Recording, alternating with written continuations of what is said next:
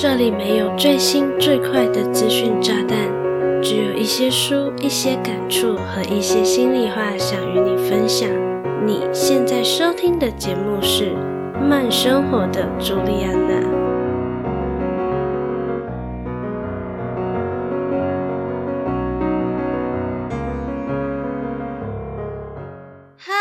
大家好，我是朱莉安娜，感谢你收听《慢生活的朱莉安娜》第三十六集。你相信期待、赞美和信任可以改变一个人，甚至让彼此的关系发生奇迹般的化学反应吗？在这一集的节目里，我想与你分享一个有趣的心理现象，名为“毕马龙效应”。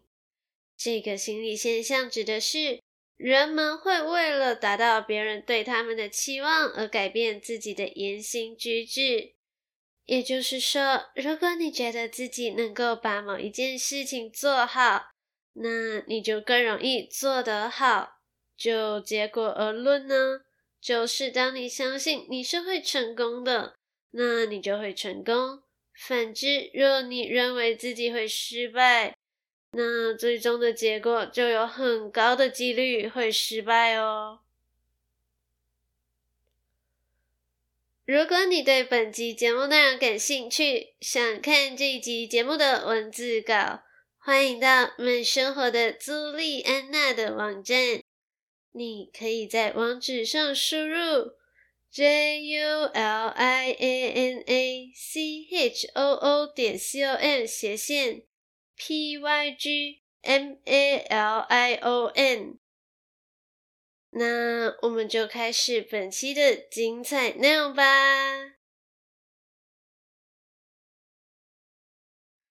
你知道吗？这个有趣的毕马龙效应其实源自于一段希腊神话哦。据说，在爱琴海的某一个岛上，有一位雕刻家。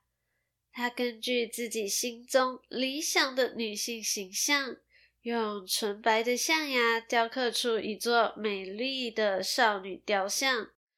由于这简直就是他日思夜想的女神啊，于是雕刻家就每天都陪伴在少女雕像左右，甚至会凝视她。抚摸她，最终还无法自拔的爱上了他，并为她取名为嘎拉忒亚。先不说我有多想吐槽这个故事，单这个名字拗口的程度就让我念了超级多次。然后，这个疯魔的雕刻家还开始每天都在祈祷嘎拉忒亚能拥有生命，来和自己相爱，共谱美好恋曲。终于，他的真诚打动了在一旁观察许久的爱神阿芙罗黛蒂，于是阿芙罗黛蒂便赐予了嘎拉忒亚生命，让他活了过来。听到这里，我相信你已经知道雕刻家的大名喽。没错，他就是在这一集节目里会不断被提到的毕马龙。刚才的故事充其量就是个神话嘛，和开场提到的心理现象有什么关联呢？在这里就不得不提到美国哈佛大学的心理学教授罗伯特·罗森塔博士，他对毕马龙效应这类自我实现预言的理论做了许多的研究，其中最广为人知的是他在一九六八年和雅各布森博士一起完成的实验。他们对一批六到十二岁的小学生进行了智商测试之后，从中随机抽取百分之二十的学生作为实验组，其余的学生则是对照组。同时，他们告诉老师们，实验组的智商比较高，是资优儿童，让老师们相信实验组的学生在未来的学习成绩中将会有飞跃式的成长。大约一年后，他们再次为相同的小学生进行智商测试。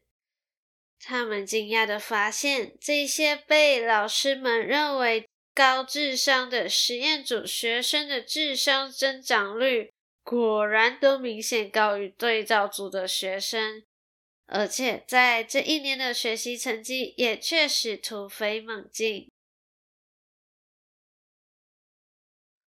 为什么实验组的学生的智商会明显的提高呢？心理学家认为，原因有可能是实验组的学生被老师以及家长们视为资优儿童，因此在不知不觉中给予了他们在课堂上有更多活跃表现的机会。同时，也更愿意提供比较多的资源和设计较为艰难的学习内容给这些被认为智商较高的学生。此外，既然是高智商的学生，作为老师，自然也会期待这些学生在课堂上有比较好的表现。因而愿意花更多的时间来回答他们的问题，对于他们投入更多的教学热忱与反馈，甚至会发自内心的鼓励、肯定和赞美他们。而实验组的学生在受到期待、赞美和信任后，就慢慢的提升了他们的学习动机与自信。从中形成了老师愿意投入更多的教学心力，学生在受到期待后也付出相对的努力，这样的良性循环。根据这个实验结果，罗伯特·罗森塔尔博士认为，高期望能迎来更好的表现，而低期望则会迎来糟糕的结果。因此，不论期望的高低，都会导致自我实现预言的发生。从刚才提到的实验就能知道，实验组的学生被贴上了高智商的标签，而这个标签就像是一层滤镜，让师长们用有别于常人的眼光去看待他们，甚至预期了实验组学生应有的表现。而实验组学生也会受到这些眼光的影响，在不自觉的情况下内化了高智商的标签，进而影响后续的表现结果。看到实验总结，我很庆幸没有学生被拉出来贴上低智商的标签。否则，以研究结果来看，被贴上低智商标签的学生很可能会无法拥有相对公平的教育。听到这里，你会不会觉得毕马龙效应和吸引力法则有着异曲同工之妙呢？在社会心理学上，毕马龙效应、自我实现预言以及吸引力法则确实大同小异。原则上都是指所期望的事情之所以成真，只是因为你相信或是你预期了它会发生，而这个相信或是预期的信念，会影响着你做出符合信念的行为哦。如果你是慢生活的朱莉安娜的忠实听众，我相信你一定记得我在第四集的节目讲过原子习惯，以及在第十集的节目里和你分享过“你相信，所以你成功”这两本和自我成长有关的书籍。在《原子习惯》这一本习惯养成实作指南当中。就有提到，改变习惯最有效的方法是改变身份认同。我记得我提到的例子是，当你想要养成运动习惯，不妨就直接把自己定位在你是一个乐于运动的人。因为想要养成运动习惯这句话的背后，指的是你现在还没有运动习惯。相较之下，乐于运动的人指的是你现在就是个喜欢运动的人。那坚持每天运动对你来说就是一件再正常不过的事情了。而你相信，所以你成功这本书的书名更是从一开始就点出：你相信什么，你就会变成那样的人。这一句话是书中提到的信念法则的核心价值，指的是我们的信念往往也是偏见的来源，或多或少都会影响我们看待事情的角度。而这个信念法则呢，恰好和这一集提到的毕马龙效应不谋而合，都是在说人们先入为主的想法会影响自己或是他人后续的行为表现，进而导致最初的预料如期而至。我在这一集节目的开场白有提到。如果你觉得自己能够把某一件事情做好，那你就更容易做得好。这是由于你先为自己贴上了能够做好的标签，那你的行为就会不自觉地贴近把事情做好的面向。这个概念也很类似于我们常听到的吸引力法则。当你越专注于某些人、某些事或某些讯息的时候，那些与你有着相近频率的人事物就会被宇宙的力量推送到你的身边。说到这里，我突然有个大胆的想法，说不定宇宙的力量就和社群演算法一样。你越关注什么，你就越常看到什么，应该就是这个道理吧。到这里，我和你分享的内容都还停留在毕马龙效应的理论阶段哦。究竟这个心理现象和我们的生活有什么关系呢？在广告过后。我将从职场、教育以及恋爱关系的角度来和你聊一聊毕马龙效应的现象。休息一下，别走开，马上回来哦。嗨，你是吃货吗？你的 Instagram 是否有收藏着不少的美食口袋名单呢？偷偷告诉你，朱丽安娜也是一个吃货哦。不仅如此，还有在经营美食账号哦。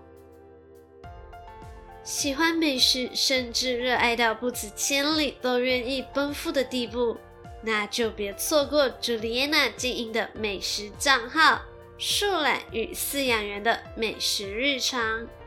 在这里，我将与你分享大台北地区各大超商。手摇饮料与宅配的人气美食与新品，我没有吸人眼球的拍照技术，也没有辞藻华丽的文字叙述，只有真心诚意的美食图文分享。有兴趣的话，就打开 Instagram 搜寻“树懒与饲养员的美食日常”，欢迎关注并与我分享你的美食口袋名单。让我们一起吃遍天下吧！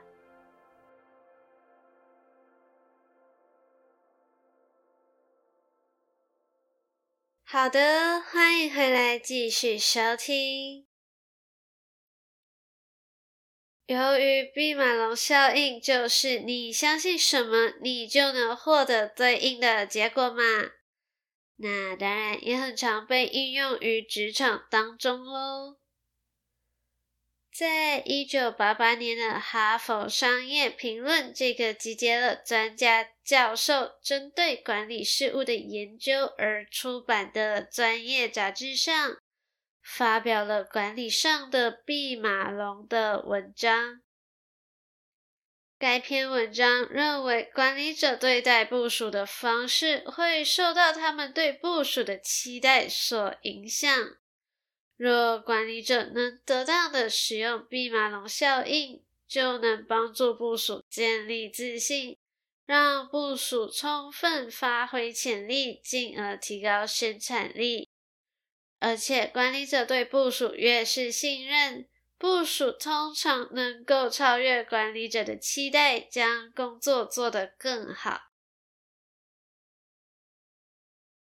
现在，我想请你想象一下，你是一位经理，有一位新员工加入了你的团队。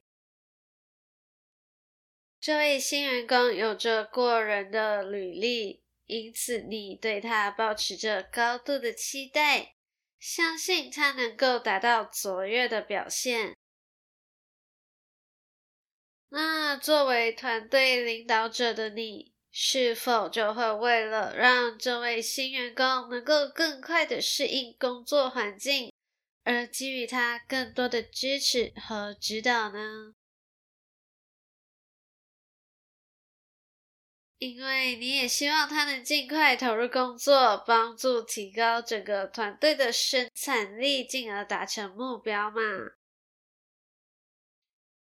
这就是正向的弼马龙效应会带来的良性循环。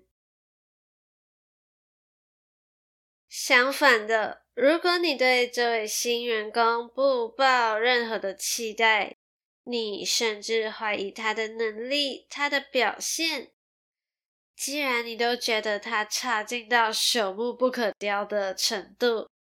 那你是不是就会减少对他的支持和指导呢？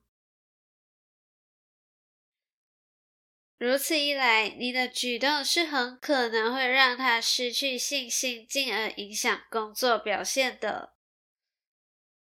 当这位新员工在工作上出了差错，你就会认为，只不过是验证了他确实是个不可雕的朽木罢了。这就是为什么在职场上，管理者对于团队成员的期望和信任是非常重要的。若领导者的技巧不好，例如嘴炮型的管理者，很可能就会对部署说，我是因为看好你才把工作交给你的啊，千万不要让我失望哦。这样听起来像是赞美，实则含有情绪勒索与要挟成分的话语，就真的大可不必了。这样不仅会让部署对自己的评价和观感降低。还很可能会将整个团队都拖进不良循环当中哦。我在节目的开始就有和你提到一个与教育相关的弼马龙效应的实验。前面提到的是，当一个老师相信学生拥有异于常人的高智商。那他就很可能在未来的学习成绩中有飞跃式的成长。这是由于老师对学生的期望会影响学生的学习成就。当老师认为某个学生聪明有潜力，自然就会给予该学生更多的鼓励与支持。如此一来，那位学生的表现当然就会更好喽。相反的，当一位学生被贴上坏学生的标签，那他很可能真的就越来越坏了。刚才说的都是老师对于学生的期待是如何影响着学生的学习成果。现在我们就来聊一聊家长对于孩子的期待值又会造成怎样的影响呢？假如一个家长相信自己的孩子非常聪明，并鼓励他努力学习，那这个孩子很可能就会有良好的学习表现。反之，如果家长时常焦虑孩子的学习成绩，就很可能导致孩子的自信心低落，认为自己无法考取好成绩，无法达成父母对自己的期待。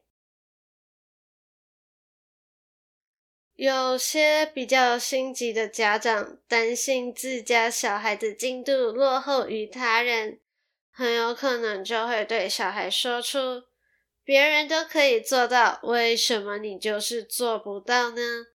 这一种带有比较性质的话语，而且这一句话的背后，不就是在说你觉得其他人的小孩比较优秀，而自家的孩子却低人一等吗？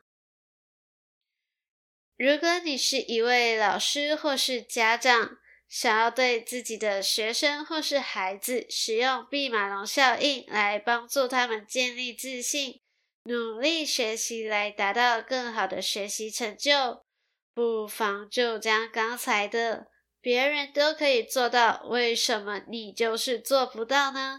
改成“别人都可以做到，我相信你一定也可以的。”先从赞美和相信他们开始吧。刚才提到的是，我们可以如何将毕马龙效应运用于职场和教育上。那你知道毕马龙效应也可以在爱情关系中发挥作用吗？我猜你很可能完全没有想过，原来自己对伴侣的期望是可以影响对方的行为和表现的。当一个人期望自己的伴侣忠诚、体贴和关心自己时，伴侣是很可能会更努力的表现这些行为，从而加强彼此之间的亲密关系哦。这样的自我实现预言最常见于两个人在交往的初期。当你希望自己的爱情可以成功时，我相信你一定会顾虑自己的形象，希望能给对方一个良好的印象。或是你们刚开始交往，甚至根本就没有开始，但你就是会非常努力的想要获得对方对自己的认可和好感。因而做出一些超乎合理范围的行为。举例来说，当你喜欢的人生病了，你可能会不管三七二十一的，就是想要跑到对方的家中照顾他。好啦，我承认这个人就是我。我在还没有和我的老公在一起之前。某一次他生病了，我就从我家搭了超过半小时的公厕到他家附近，只为了将营养补充品拿给他。然后就是那一次，他说他对我心动了。当然，这是一个成功的例子，所以我才可以拿出来说嘴。实际情况却因人而异哦，请不要轻易模仿。而且，这种比较正向的毕马龙效应，在爱情中会比较常见于热恋期。譬如在约会的时候，特别注意自己的穿着打扮，会为了迎合对方的喜好而去了解自己从来都没有接触过的领域等等。有点像是为自己套上一层对方可能会更喜欢自己的滤镜。然而物极则反，真正的考验才正要开始。当关系走向稳定，你们一定会看到彼此更多的面貌。除了最初认识充满优点的对方，你会发现对方是有些缺点在身上的。这些缺点有可能会让你怀疑对方是不是变了一个人，是不是不再那么爱自己了。有趣的是，你们只是打破了安装在身上的完美伴侣的滤镜。回归到最日常的生活罢了。这也是为什么热恋期过后容易让人觉得感情不复从前，不再有怦然心动的感觉哦。如果你想尝试将你们的爱情恢复到热恋期的温度，不妨先从自己开始做起吧。当一个人对自己的伴侣表现出积极的态度，伴侣也会为了回应你而变得比较积极，进而增强彼此的亲密感。因此，当你的另一半开始对你展示更多的关注，变得更尊重你、信任你，就大方的给予鼓励和称赞吧。就算只是一个举手之劳的小小举动，都不要吝啬你的赞美，一定要将自己的爱意传达给对方哦。以上就是毕马龙效应在职场上、教育上以及爱情中常见的现象和影响喽。不知道透过这一集的节目，是否有让你更了解期望和信念是如何影响着一个人的表现与成就呢？当我们对自己和他人怀着正向的期望和信念，就有更大的动力以及机会去实现目标，达成成就哦。因此，不论何时都不要忘了，也不要吝啬你的赞美和信任哦。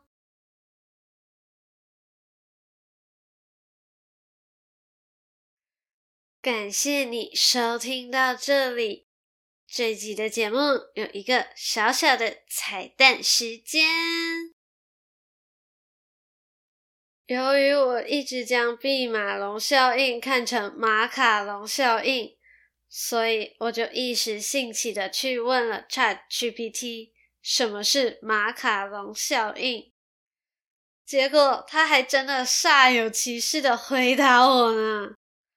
ChatGPT 说，马卡龙效应的概念最早是由美国心理学家马丁·塞里格曼在二零零四年提出的。根据研究发现，美味的马卡龙、巧克力等甜点能对人们的情绪和情感产生正面的影响。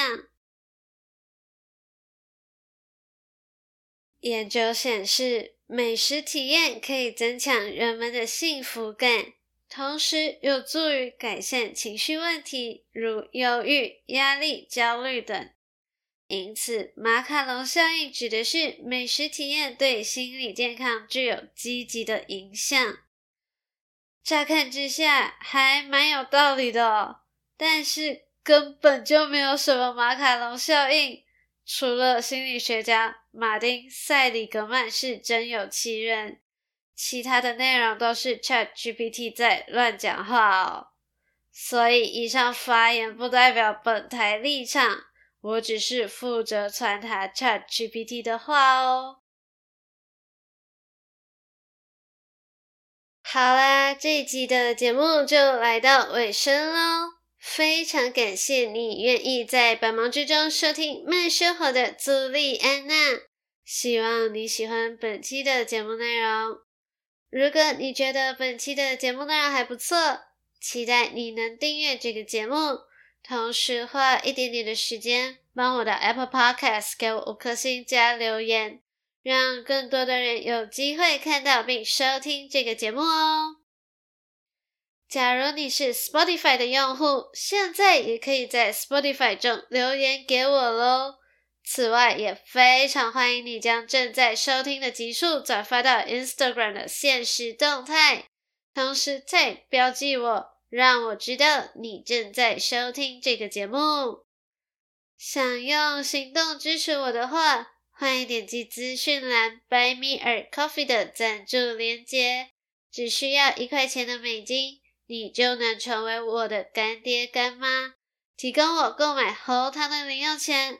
让我能继续在这里用声音分享更优质的内容给你。想关注更多的动态，欢迎搜寻慢生活的朱莉安娜的 Facebook 和 Instagram。有任何想听的主题或是内容，都可以和我说。我是朱莉安娜，期待与你的再次相遇。